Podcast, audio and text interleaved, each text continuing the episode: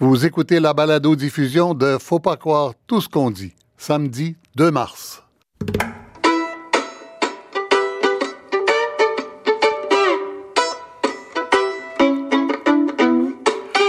Faut pas croire tout ce qu'on dit.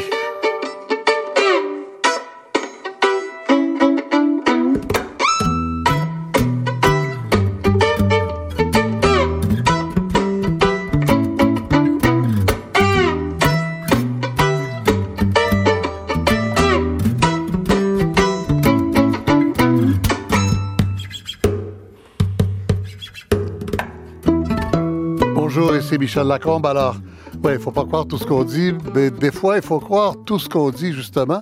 Ce qui est compliqué, c'est de concilier tout ça. Euh, cette situation est extrêmement complexe. C'est pas souvent qu'un ministre de premier plan, un ministre de justice, c'est le numéro 2 dans un gouvernement, euh, c'est pas souvent qu'un ministre de premier plan démissionne en blâmant son gouvernement et son premier ministre, très clairement. Euh, c'est pour ça que le témoignage de Mme Wilson-Raybould a fait tellement de bruit cette semaine et que ça va continuer. Le comité parlementaire de la justice va continuer à siéger au cours de la semaine prochaine. Le greffier du conseil privé, c'est-à-dire, en gros, on peut appeler ça le sous-ministre du cabinet du premier ministre, euh, va revenir témoigner. Euh, son ancien conseiller et alter ego, Gerald Butts, va témoigner cette semaine. La procureure générale adjointe euh, de Mme Wilson-Raybould va témoigner également cette semaine. Alors, c'est pas fini. Ce qu'on va faire aujourd'hui, c'est essayer de faire le point, savoir où on est rendu après une semaine de, déclarations et de réactions, et euh, avant une semaine qui, on espère, éclairera les choses un peu mieux. En tout cas, on saura un peu mieux à quoi accorder de l'importance et quoi écouter et ne pas écouter. Alors, donc, je résume, dès le début de l'intervention de l'ancienne ministre Jody Wilson-Raybould, on a su que la bataille était engagée entre elle et le premier ministre mercredi. Premier ministre qu'elle accuse, et les mots sont importants, d'avoir fait des pressions inappropriées sur la procureure générale, c'est-à-dire elle-même, pour qu'elle intervienne dans le dossier de SNC-Lavalin pour épargner aux géants de l'ingénierie un procès criminel. À partir de là, tout dépend de l'interprétation de chacun sur fond d'opinion publique à moitié favorable à SNC au Québec, mais beaucoup plus favorable à Mme Wilson-Raybould dans le reste du Canada.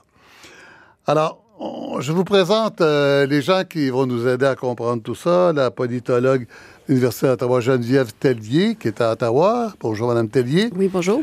En présence de l'économiste euh, Jean-Pierre Aubry, anciennement de la Banque du Canada. Jean-Pierre Aubry, bonjour. Bonjour.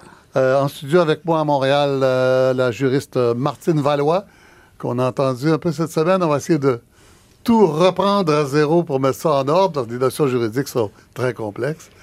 Bonjour. Et puis, on aura aussi avec nous en ligne M. Yvan Allaire, le président fondateur de l'Institut de la gouvernance des organismes publics et privés au Québec, euh, qui sera en ligne avec nous. Euh, M. Allaire, bonjour. Bonjour, M. Lacombe. Alors, on va commencer avec Mme Tellier, mais d'abord en écoutant un, un premier extrait du témoignage de Mme Wilson-Raybould euh, mercredi. For a period of approximately four months between September and December of 2018, I experienced a consistent and sustained effort by many people within the government to seek to politically interfere in the exercise of prosecutorial discretion in my role as the Attorney General of Canada in an inappropriate effort to secure a deferred prosecution agreement with SNC Lavalin. Alors, traduction.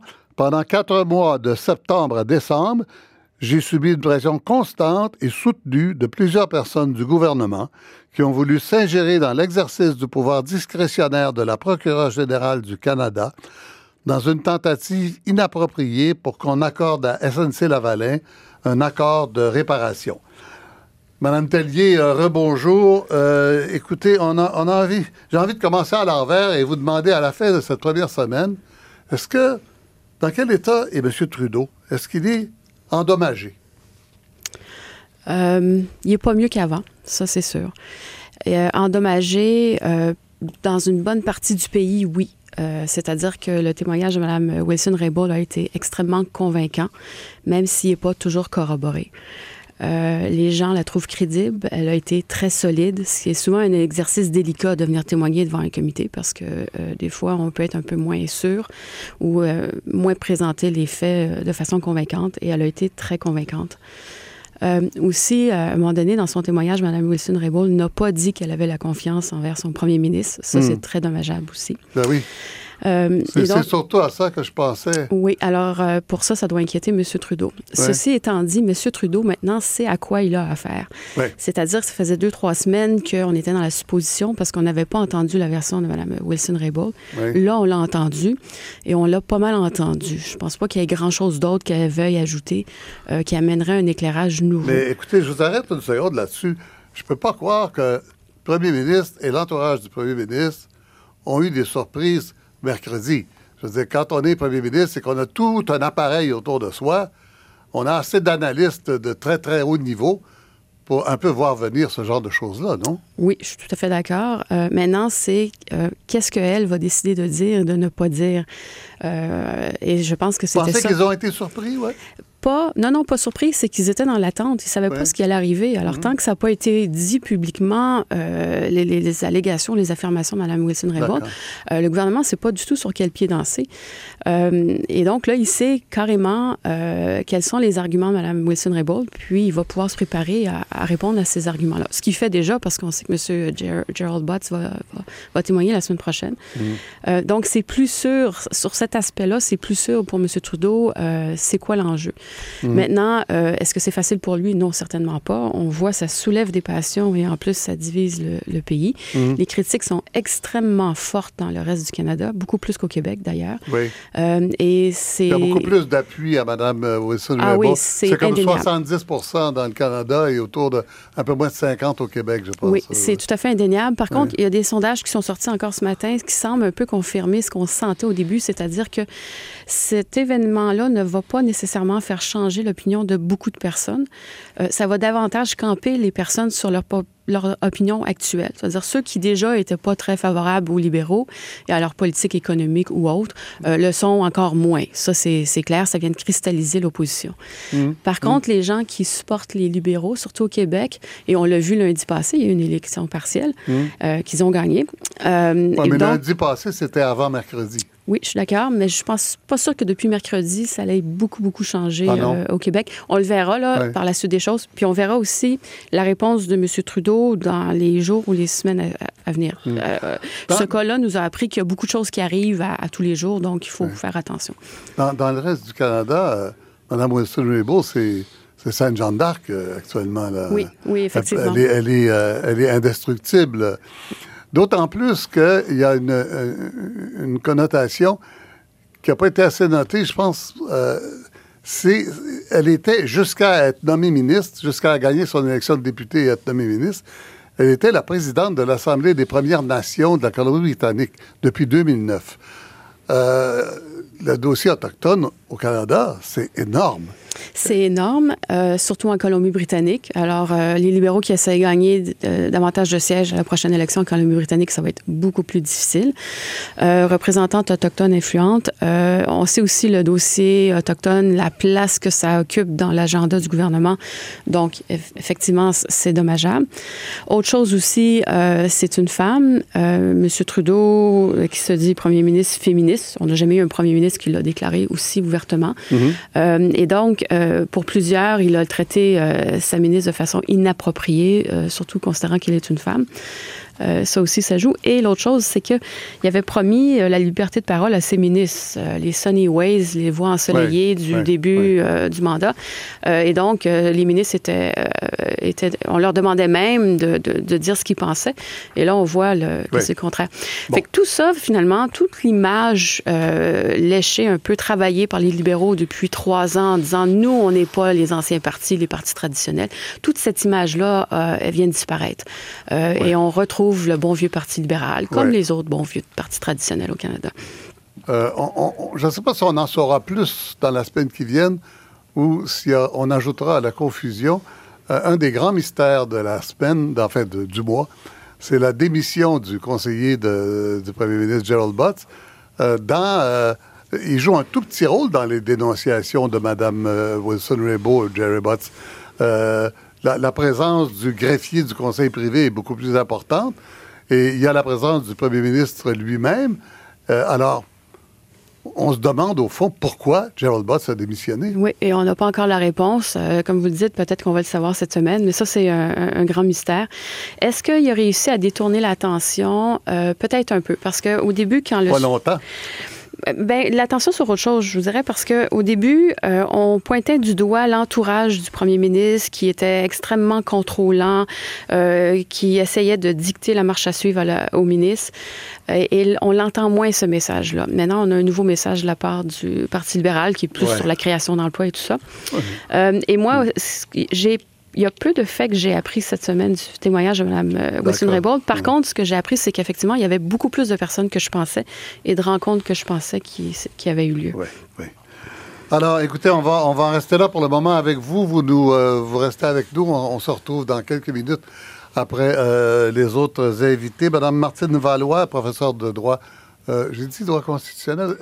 droit public. Droit public à l'Université de Montréal. Ça comprend le droit constitutionnel, le droit administratif. Voilà. Euh, on vous a entendu cette semaine à 24-60 particulièrement, euh, assez régulièrement. Euh, redites-moi, là, au point de vue strictement juridique, pourquoi est-ce que Mme Wilson-Raybould, en tant que procureur général, il faudra expliquer à un moment donné au cours de l'émission l'espèce de, d'existence schizophrène que ça fait d'être à la fois ministre de la Justice et, procureur général, pourquoi elle ne pouvait pas, à votre sens et à son sens, accorder l'accord de réparation à SNC-Lavalin? Alors, euh, oui, c'est un. La situation juridique ici est complexe. On est en plein dans l'interface entre le système politique et le système juridique. Madame Rébou est à la fois ministre de la Justice et procureure générale du Canada. Procureure générale du Canada, elle s'occupe, euh, elle, représente le gouvernement devant les tribunaux. Dans son rôle de ministre de la Justice, elle veille à l'application de la loi et comme ministre de la Justice, alors elle est membre du cabinet, elle est ministre responsable. J'imagine euh, que dans la vraie vie, c'est pas toujours évident si cette personne-là, que ce soit elle ou un autre, ça fait longtemps que c'est comme ça, c'est pas toujours évident si cette personne-là intervient à titre de ministre de la Justice ou de procureur général. Dans la vraie vie, ça ne doit pas être toujours clair. c'est pour ça qu'on a créé, pour ce qui concerne les poursuites pénales, une loi en 2006 euh, créant un directeur des poursuites pénales. Mm. On l'a fait au fédéral et on l'a fait au Québec à peu près en même temps, à un an de différence. Et ce que ça fait... On appelle le DPCP au Québec. Oui, c'est ça. Alors, euh, donc, au, cette, cette, ce bureau-là dirige les poursuites pénales et criminelles pour ce qui est du Québec euh, de façon indépendante du gouverneur général. Mais on mais dans la loi, on permet... Du Conseil des ministres, autrement. Évidemment, mais de, de tous. Alors, ce sont eux qui prennent les décisions. Actuellement, la directrice des poursuites pénales est une femme au fédéral, Mme. Kathleen euh, Roussel. Alors, c'est cette personne-là et, les gens qui travaillent sous euh, son autorité qui prennent la décision. C'est elle qui a pris la décision. le général a le droit de renverser la décision, c'est prévu. C'est prévu dans la loi. Alors, on dit que euh, la, directrice poursuit euh, les, euh, c'est-à-dire qu'elle s'occupe des poursuites, et, mais on, réserve quand même dans la loi qu'elle le fait sous l'autorité générale de la procureure générale du Canada. Mais c'est elle qui prend les décisions. Et elle doit informer la procureure générale lorsqu'une question d'intérêt public. C'est ce qu'elle a fait euh, en, envoyant un mémoire sous l'article 13 euh, qui, justement, là, euh, faisait état des raisons pour lesquelles on on ne pouvait pas négocier, inviter SNC-Lavalin à négocier un mhm, accord de mhm. réparation. Mais on ne les connaît pas, ces raisons-là. Le, on, ne, les connaît pas. Le mémo que la directrice des poursuites a envoyé à la procureure générale, ça, c'est... C'est confidentiel. Et non seulement c'est confidentiel, euh, mais en plus, c'est contesté devant les tribunaux. Les raisons qui sont contestées de ne pas inviter SNC-Lavalin à négocier un accord de réparation. Donc, les deux pouvoirs d'intervention de la procureure générale du Canada, c'est de donner des directives à la directrice des poursuites pénale, lui dire mmh. comment euh, mener la conduite contre SNC-Lavalin ou tout simplement la prendre en charge et euh, écarter euh, les procureurs qui s'occupaient du décision. Et, mais, et même pour l'avenir de prendre charge la conduite. Ça ne s'est jamais fait au Canada. Et si c'est fait, dans la loi. C'est dans la loi. Et si c'est fait, ça doit être fait de manière transparente et, et les directives vont être publiées dans la Gazette du Canada. Hmm. Qu'est-ce qui est inapproprié dans le fait parce que la, ministre de la Justice et procureur général, c'est un ministre, comme les autres ministres, avec ses pouvoirs particuliers, bien sûr, comme on l'a expliqué, mais c'est un ministre. C'est autour de la table du Conseil des ministres. Il y a un chef. Quiconque a fait un petit peu de politique, c'est ça. Dans tous les gouvernements, il y a un chef. C'est le premier ministre. Il fait ce qu'il veut.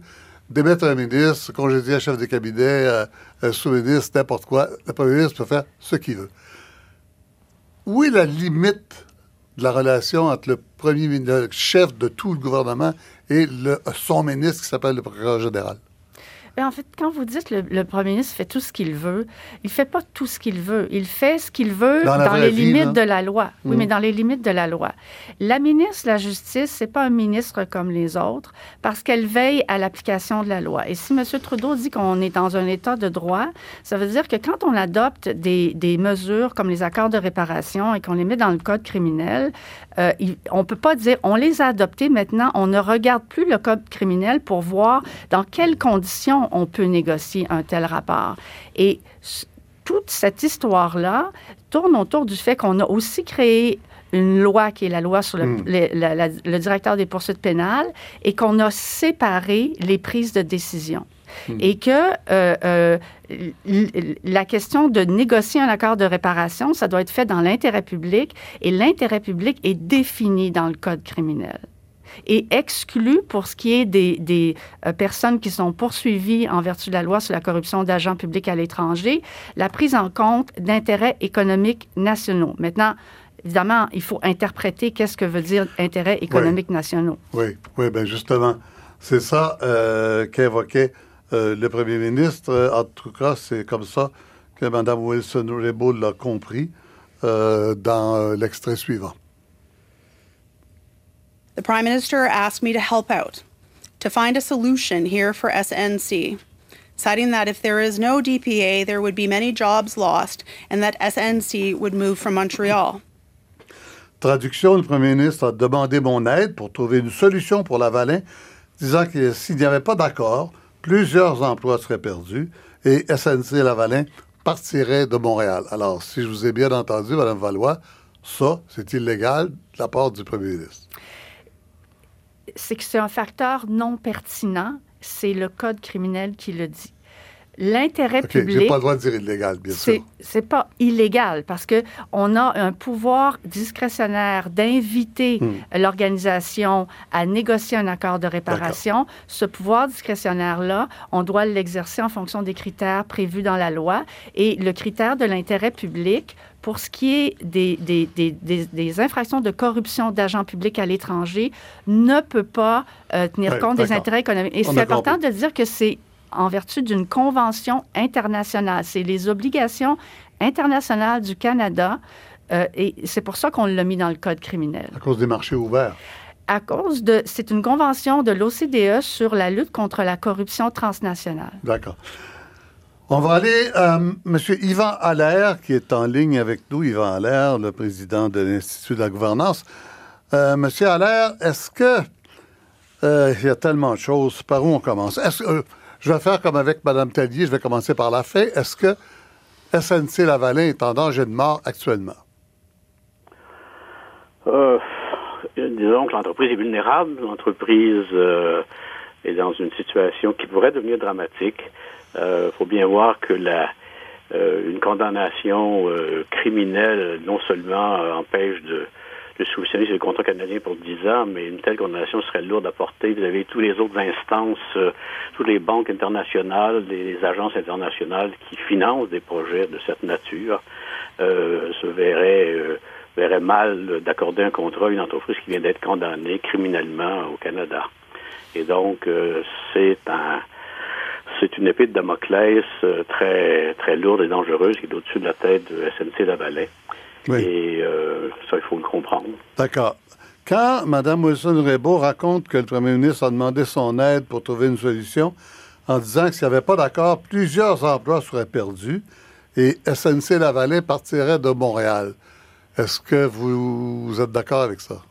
Ben ça, je, comprends mal cet argument. Il y a des gens qui sont mal informés à Ottawa parce que euh, la Caisse de dépôt de placement du Québec a, avancé 1,5 milliard à SNC-Lavalin pour l'achat de la société britannique euh, Atkins.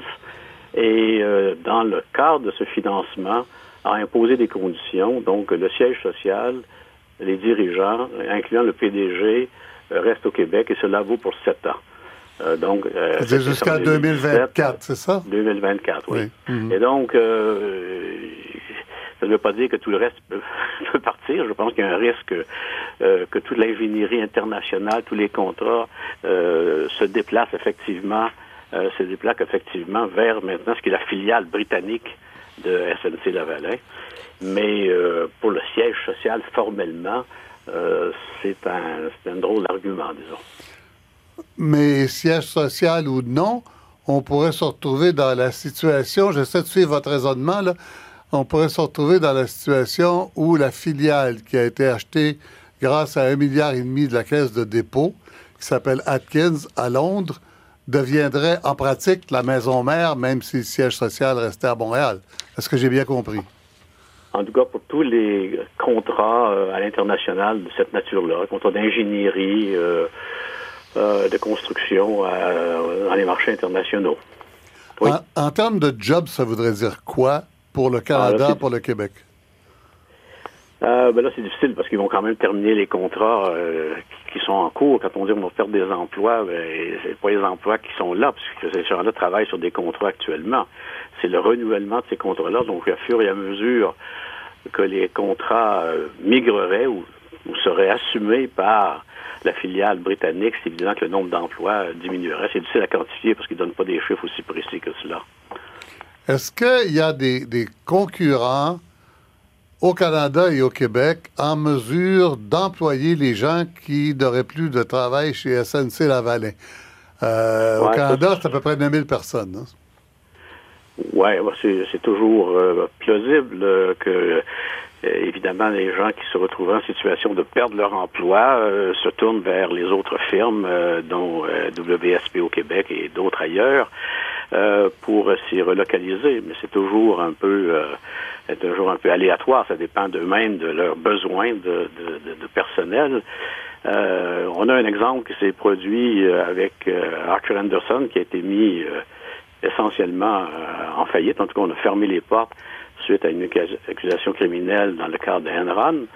Accusation qui a été déboutée par la suite, mais qui... Là, là on est aux euh, États-Unis, là, avec Antoine Oui, c'est ça, qui a mené à la fermeture de la société.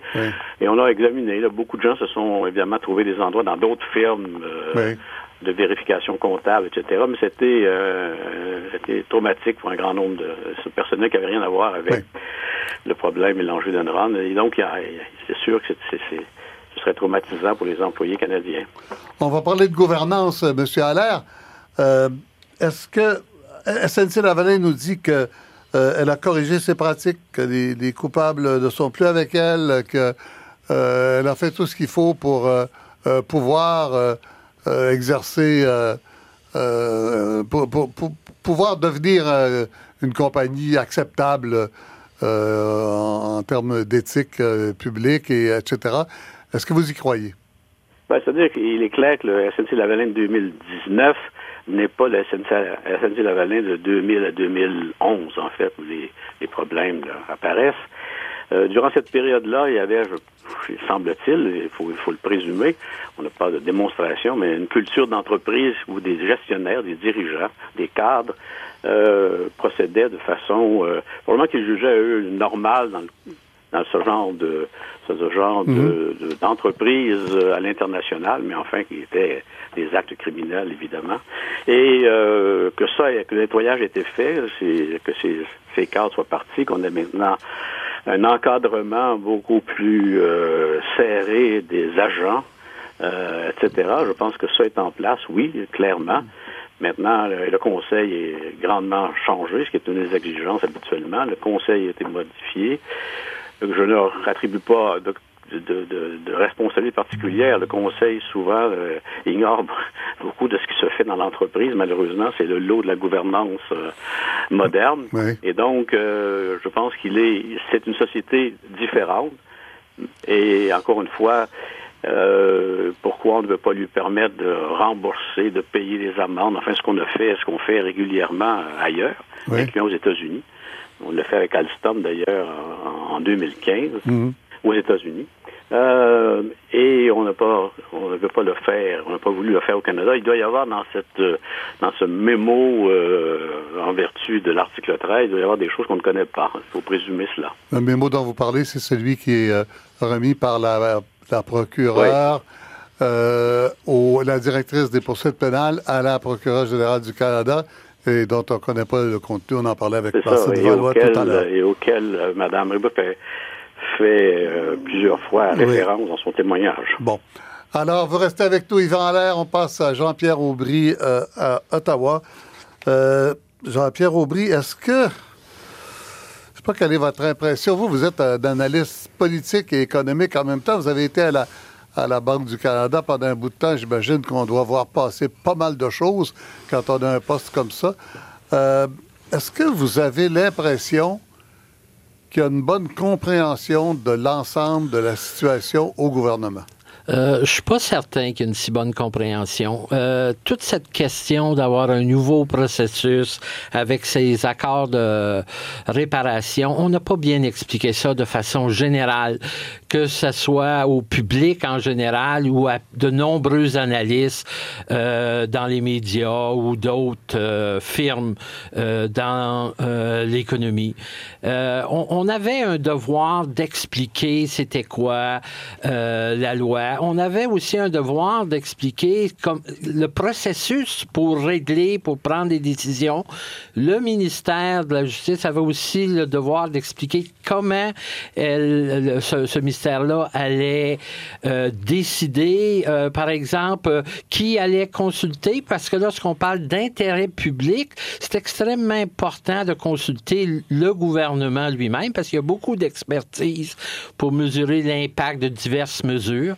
Euh, de consulter des experts à l'extérieur du gouvernement pour avoir des avis très indépendants. Euh, est-ce que vous parlez de ce que le premier ministre Trudeau a suggéré à Mme Wilson-Raybould et qui semble avoir insulté profondément, c'est-à-dire euh. d'aller chercher d'expertise externe?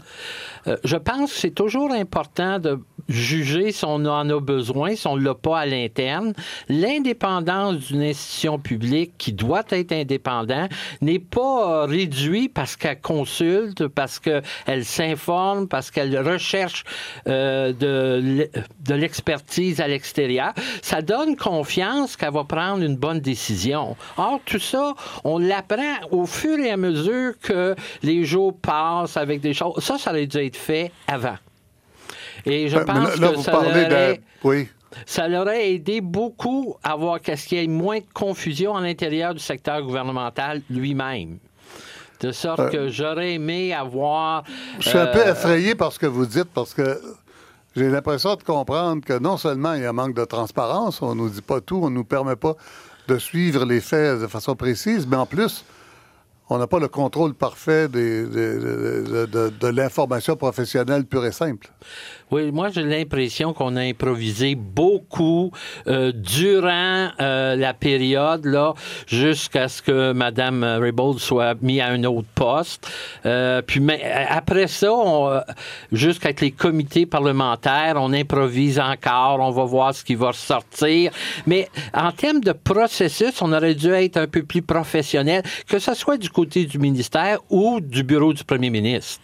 C'est extrêmement important, surtout quand on parle, euh, comme on vient de faire, de cette interface entre la justice, le politique, puis ces choses-là. Si les choses sont pas claires, euh, là, ça donne euh, la porte ouverte pour de nombreuses interprétations qui pourraient être tout à fait erronées. Oui.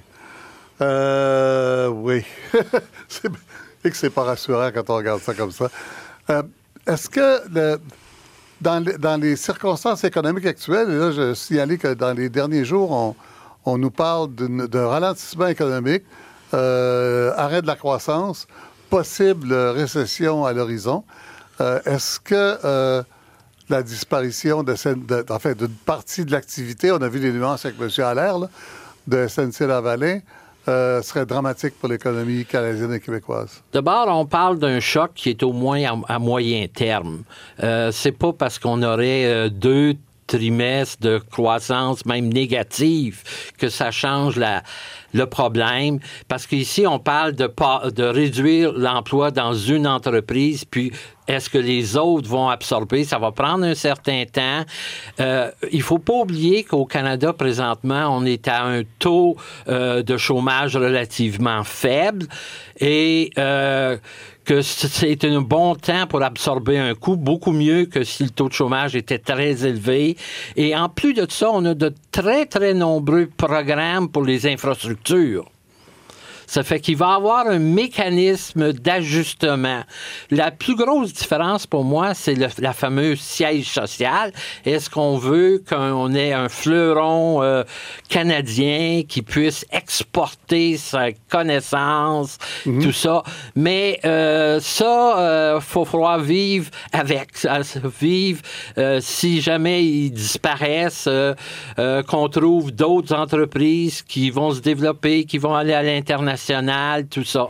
Mais, vous je nous pense dites que... clairement, est-ce que je comprends que vous nous dites clairement que ce ne sera pas nécessairement une catastrophe économique pour nous? Non, c'est ça.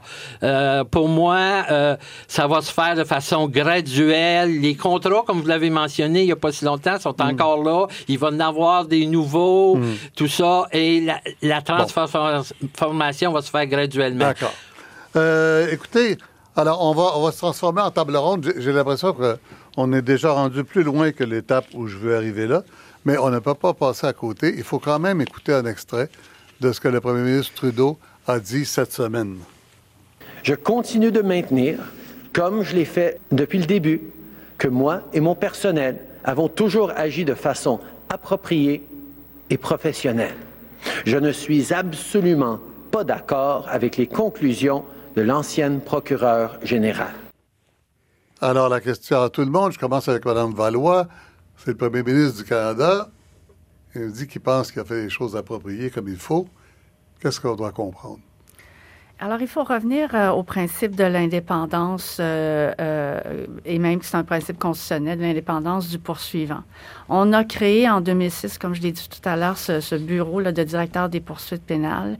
C'est encadré par la loi. Mmh. C'est eux qui doivent prendre les décisions. Oui. Euh, et, alors, la ministre de la Justice, évidemment, là, elle peut pas se elle peut pas défendre sa décision de ne pas intervenir relativement aux raisons qui ont été évoquées par la directrice des poursuites pénales parce que c'est devant les tribunaux. Alors, elle, elle, ne peut pas dire j'ai tout expliqué les raisons au ben, premier ministre. C'est vrai, mais elle a fait ça, vous comprenez, pour nous, le public, là, c'est qu'on ne sait pas ce qu'elle veut dire quand elle dit qu'elle a été soumise à des pressions inappropriées, parce qu'on ne sait pas pourquoi elle résiste. Alors, oui, mais c'est aussi que ce qu'elle dit, c'est que dans, le, dans la loi, on dit que c'est dans, il faut que ce soit dans l'intérêt public, approprié dans les circonstances et dans l'intérêt public. Et elle, ce qu'elle dit, c'est que les considérations que le premier ministre et, et, les gens qui travaillaient avec lui sont personnels politiques, c'est surtout eux qui sont intervenus, euh, m'ont dit, m'ont fait valoir des facteurs qui n'étaient absolument pas liés à l'intérêt public, c'était des facteurs de politique partisane. Oui, on va y revenir, mais restons-en aux facteurs économiques évoqués par, par le premier ministre et son entourage pour le moment. On reviendra à, cette allusion euh, politique. Euh, vous avez dit tout à l'heure que euh, le, tribunal de, la procureure générale ne peut pas tenir compte de l'effet économique d'une décision, euh, d'une poursuite à l'international. Euh, pour accorder quand la corruption en, cas, de, corruption quand la corruption a eu lieu à, l'étranger et, que c'est une clause c'est dû à des clauses d'accords internationaux exactement M. Aubry ça vous dit quelque chose? Euh, moi, moi euh, je suis pas au courant du texte légal, mais je comprends la logique que Mme Valois nous dit. Euh, vous la comprenez comment en tant qu'économiste? Que euh, si on veut éliminer à long terme la corruption, il faut prendre des mesures. Euh, si les nations décident de signer des accords, il faut essayer de vivre avec. Oui. Monsieur Allaire, qu'est-ce que vous pouvez nous dire là-dessus? Ben, écoutez, je pense que les, le texte est explicite. Euh, si on pense que ce texte n'est pas, je sais qu'il y a des accords internationaux et qu'en général, on essaie d'éviter les liens directs entre les contrats obtenus et les emplois dans le pays corrupteur, euh, dans le pays du corrupteur. Mhm. Alors, je pense qu'il faut respecter les termes de, de, cette, de ce texte qui sont, en fait, qui datent quand même de septembre 2018 seulement. Je pense mhm. que c'est... Euh, c'est assez récent dans l'intervention. C'est pour ça que j'aimerais savoir, d'ailleurs, peut-être que M. Valois peut nous dire que éventuellement les, euh, les pressions exercées euh, sont à l'effet que le procureur général, la procureure générale, devrait obtenir un avis indépendant de juriste qui euh, mhm. regardait de quoi il retourne dans cette note. Et et est-ce que ça, aurait été une bonne idée que, que l'on procède ainsi? Madame Valois? Alors ça, j'ai déjà discuté de ça hier euh, ou avant-hier lorsqu'on m'a posé la question. Euh, d'abord, j'aimerais dire, la ministre de la Justice, c'est elle, l'avocate du mmh. gouvernement. Mmh. C'est elle qui veille au respect de la loi. Et ce qu'elle a dit dans son témoignage, c'est que la suggestion qui lui avait été faite, c'est pas à elle, c'est que elle suggère à la directrice des poursuites pénales d'obtenir un avis juridique externe. Et on sait quand on travaille pour le gouvernement, j'ai travaillé pendant plusieurs années pour le gouvernement, que ça veut dire que le gouvernement n'est pas d'accord de l'opinion juridique qu'on lui donne et veut emmagasiner une autre. Et donc, elle, elle a, euh, elle a refusé de d'ordonner à la directrice des poursuites pénales d'obtenir un avis euh, juridique indépendant, traduction, parce que nous n'aimons pas euh, votre conclusion et la recommandation de ne pas négocier un accord de réparation. Donc, on va essayer de voir à l'extérieur si on ne peut pas avoir une opinion différente. Mmh, mmh. Alors, c'est ça le contexte. Mais il pas que ce serait eux qui choisiraient le, juriste ou la juriste qui donnerait un tel avis. Ça pourrait être la procureure euh, générale ou la, directrice des poursuites pénales. Qui, choisit le consultant, oui. Mais quand vous êtes convaincu, comme procureur général du Canada, vous êtes juriste, vous, vous lisez le mémoire que la directrice des poursuites pénales vous envoie et vous considérez que ce mémoire-là euh, évoque les raisons pour lesquelles euh, et que c'est euh, on ne négociera pas un accord de réparation que c'est justifié.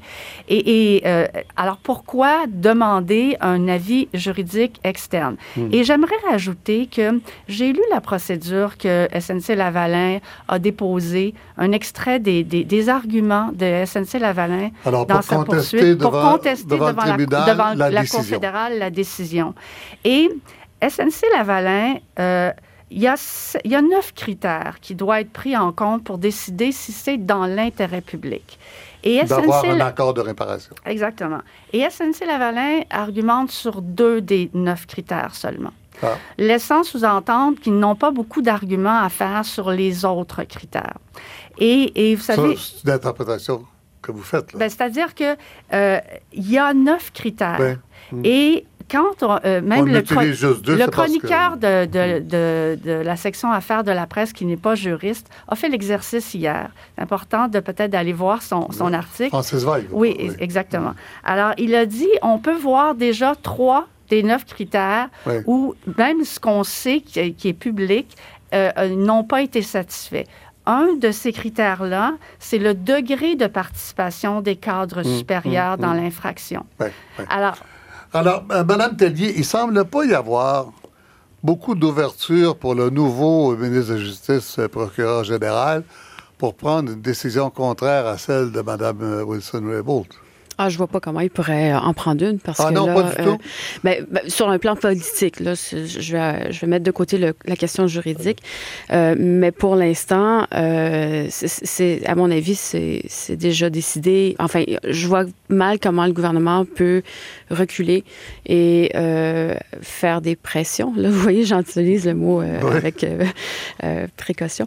Euh, comment il peut faire des pressions pour que son ministre de la Justice euh, change euh, la politique du gouvernement et, et aide euh, SNC-Lavalin. Euh, ça serait tout simplement relancer euh, le débat, puis je pense que euh, le gouvernement veut tout simplement mettre ça de, de côté.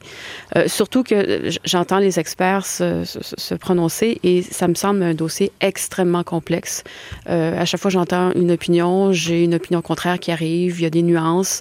Euh, les, la définition d'intérêt public me semble encore un peu floue. Je me mets à la place des gens qui sont pas juristes, qui sont Oui. pas fonctionnaires. Oui. C'est complexe. Puis puis Ouais. probablement qu'il n'y a pas une seule définition. Ça va aller devant les tribunaux, puis ça va être tranché par un juge. euh, et, et- et donc, ça va être une façon de voir les choses. Que- Euh, Qu'est-ce qui va aller devant les tribunaux? Ah, je la, sais. la demande de, de, de SNC-Lavalin? Là, Ben là, on sait, on Oui. sait qu'il y a une cause devant les tribunaux. Oui, oui, oui. Alors, j'imagine que ça va être ça.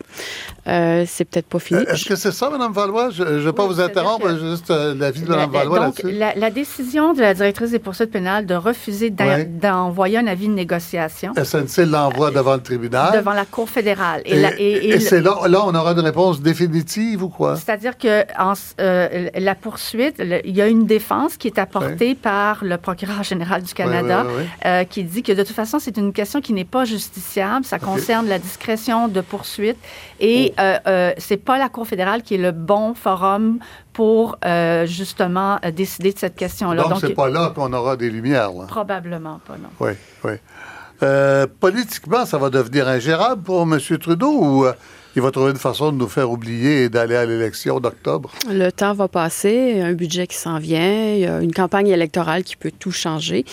Euh, il y a des enjeux importants qui ne sont pas reliés à SNC-Lavalin. Je pense à la question de l'environnement, par exemple, qui risque de euh, survenir à un moment donné euh, sur la scène publique. Euh, donc, le temps risque de favoriser les, les libéraux. Je pense que les partis d'opposition sont très, très au courant et conscients de ça. Et Ouais. c'est pour ça qu'ils martèlent, c'est pour ça qu'ils veulent continuer à avoir des témoins euh, au comité de la justice. Oui. Euh, et donc, c'est ça qu'on va voir, c'est combien de temps le, le dossier va pouvoir rester devant le comité de la justice. OK. Alors, je, je répète, on aura euh, Jerry Buss, l'alter ego conseiller principal de M. Trudeau, mercredi, et le retour du greffier du conseil privé, M. Vernick, qui est un de ceux qui ont tenté d'influencer Mme Wilson-Raybould. Et je vous faire entendre un autre extrait encore de Mme Wilson-Raybould, où elle parle de cette première rencontre du 17 septembre entre elle, le premier ministre Trudeau, et le greffier du conseil privé, M. Vernick. The Prime Minister again cited the potential loss of jobs and SNC moving. Then, to my surprise, the clerk stated or started to make the case for the need for a DPA. He said, quote, there is a board meeting on Thursday, September the 20th, with stockholders, end quote. Quote again, they will likely be moving to London if this happens, and there is an election in Quebec soon, end quote. At that point, the Prime Minister jumped in, stressing that there is an election in Quebec and that, quote, I am an MP in Quebec, the member for Papineau, end quote. Alors, traduction, le premier ministre parla encore du danger de perdre des emplois et que SNC déménage. Puis, de façon surprenante, le greffier se mit à expliquer pourquoi on avait besoin d'une entente avec SNC. Il y a une réunion du conseil d'administration jeudi avec les actionnaires et ils vont probablement décider de déménager à Londres s'il y a un procès. Et puis, il y a une élection au Québec bientôt. À ce moment-là, le premier ministre est intervenu en insistant sur le fait qu'il y avait une élection au Québec et qu'il était lui-même un député du Québec, le député de Papineau. Je sais qu'on a l'air de revenir en arrière, mais au moins, si on pouvait comprendre cette partie-là de l'affaire, peut-être qu'on va avancer la semaine prochaine. Madame Tellier, tout ce qui est dit là, là, on en a parlé depuis le début de l'émission avec Mme Valois, avec vous, avec les autres. Euh, Est-ce que ça veut dire que M. Trudeau n'a pas très bien compris euh, dans quoi il est? Avec sa ministre de la Justice? Oui. Euh, peut-être. Euh, peut-être qu'il n'a pas compris non plus euh, les objectifs de sa ministre de la Justice, que c'était pas clair. Ça me semble être une évidence pour moi qu'un politicien veuille se faire réélire. Euh, ça me semble une évidence qu'un politicien veut aller chercher des votes. Euh, est-ce qu'il devait le rappeler à Mme Wilson-Raybould à ce moment-là? Euh, je ne sais pas. Euh, je suis surprise de toute cette histoire-là par la quantité de, de contacts qu'il y a eu entre l'entourage du premier ministre, le premier ministre, le greffier, le ministère des Finances aussi et Mme Raybould. Il semble qu'il y ait des préoccupations qui me semblent un peu légitimes en ce sens que oui, on sent la pression, puis électoralement, ça pourrait être dommageable. Et, mais la stratégie mise en place qui me semble malhabile et tout ça, et effectivement de faire valoir euh, les intérêts électoraux, euh, ça me semblait comme évident. Est-ce qu'il fallait en parler? Euh, mm-hmm. Et c'était quoi cette fameuse pression-là? Parce que je pense que tout tourne autour de cette question-là. Euh, c'est une différence de perception. Mhm. Est-ce que c'était des pressions euh, normales qu'on voit normalement dans au sein d'un cabinet? Mhm. ou euh, des pressions indues sur sa ministre de la Justice? Oui. Monsieur Allaire, là-dessus? Ben, ce qui me frappe, c'est le manque de préparation de ces gens à Ottawa. Euh, le siège social, c'est pas vrai. Et pour les emplois, il n'y aura pas 9000 emplois euh, qui vont se perdre d'ici euh, l'élection à l'automne prochain. Euh, c'est évidemment, c'est un choc, c'est important. je pense que c'est mal avisé de ne pas faire comme font les autres, à moins qu'encore une fois qu'il y ait des révélations dans cette fameuse note que l'on ne connaît pas, mais d'invoquer ainsi des arguments qui sont, dans un premier cas, fallacieux, et en tout cas jusqu'en 2024. Et dans le deuxième, qui c'est comme s'il y avait un, impact soudain le lendemain matin où euh, il y a une, euh, une, accusation criminelle de portée, il y a un procès, euh, les emplois disparaissent. Non, les, les gens de la SNCF qui travaillent au pont Champlain vont terminer le pont et puis ainsi de suite dans tous les autres contrats qu'ils ont au Canada. Oui. Jean-Pierre Aubry, rapidement là-dessus. Euh, Monsieur Allaire a raison. Euh, c'est ce que je disais un peu tantôt. Mm. Euh, il y a des mécanismes d'ajustement. Les contrats pour les infrastructures vont ben continuer et ben. il va se passer du temps et l'ajustement va se faire sur quelques années. J'aimerais mentionner un point. Si c'était si clair que ça pour la ministre que les arguments euh, du côté plus économique ne jouaient aucunement dans la décision de refuser l'accord de réparation. Euh, est-ce qu'elle l'a dit clairement au premier ministre? Pourquoi pendant quatre mois elle a été les écouter pour pour, sur des questions qu'elle avait déjà jugées et pour lesquelles, en plus de ça, elle ne prendra aucune autre avis? Bon. D'accord. Alors, on va euh, terminer cette émission. Il ne reste pas beaucoup de temps. Il nous reste deux minutes et je voudrais vous poser une question à tous. La même cette semaine, on l'a dit, on va entendre les témoignages de Gerald Bott, de Michael Vernick et de la procureure générale adjointe Nathalie Drouin. Vous attendez quoi la réponse à quelle question cette semaine, Madame Valois? Alors, euh, sur cette question-là, c'est difficile pour moi de, de répondre. Je pense qu'il va y avoir une contre-attaque. Euh, ce, qui, ce qui désavantage Mme Raybaud ici, et c'est en référence à ce que M. Mm. Euh, Aubry a dit, mm. c'est que comme c'est devant les tribunaux, elle ne peut pas dire j'ai bien expliqué à monsieur, euh, au premier ministre que les considérations économiques ne peuvent pas être prises en compte. Alors, elle a dit est-ce qu'elle a bien expliqué? Elle a eu quatre mois, mais c'est parce qu'elle ne peut pas dire ce qu'elle a dit. Elle peut juste dire ce qu'on lui a dit. D'accord. Madame, euh, Madame Letellier, Madame Tellier, qu'est-ce que vous attendez euh, de cette semaine des témoignages? Euh, une lutte très partisane, c'est-à-dire que c'est pas le bon lieu pour avoir des euh, pour faire des interrogatoires. C'est-à-dire que on va poser des questions qui vont aller un peu dans tous les sens. Euh, le Parti libéral va essayer de marquer des points, l'opposition va faire son travail habituel de s'opposer. les questions risquent d'être plus longues que les réponses d'ailleurs. Et donc, oui, je pense qu'on va avoir une stratégie plus claire du Parti libéral qui va dire, ben nous, c'était la création d'emplois et, ils vont probablement contredire certains propos de Mme Wilson mais on n'aura aucune façon de savoir qui dit vrai, qui dit pas vrai, puis on n'aura pas l'ensemble de la preuve, je pourrais dire. Euh, donc, je vois pas qu'est-ce qui va sortir de bien de, ce, de, cette semaine au, au comité. Bon, un peu déprimant. Hein? Oui. Alors, écoutez, on est rendu au bout de notre temps. Euh, je dois vous remercier. Euh, ouais. Oui, Monsieur Allaire? Ou Monsieur. Ouais, ben non, je, je- pense qu'ils vont euh, apporter beaucoup de nuances en disant que quel était le sens de leurs propos. Oui. Et Oui. surtout de préparer la répartie euh, du premier ministre dans un débat à venir À à, la venir. prochaine élection. Voilà. Merci beaucoup, Yvan Allaire, Geneviève Tellier, Martine Valois, Jean-Pierre Aubry. Merci infiniment. Merci à l'équipe Sylvain Labrec, Rosanne Potin, Marie-Josée Gendron et Frédéric Tremblay et Jacqueline Castonguay. Merci. À la semaine prochaine.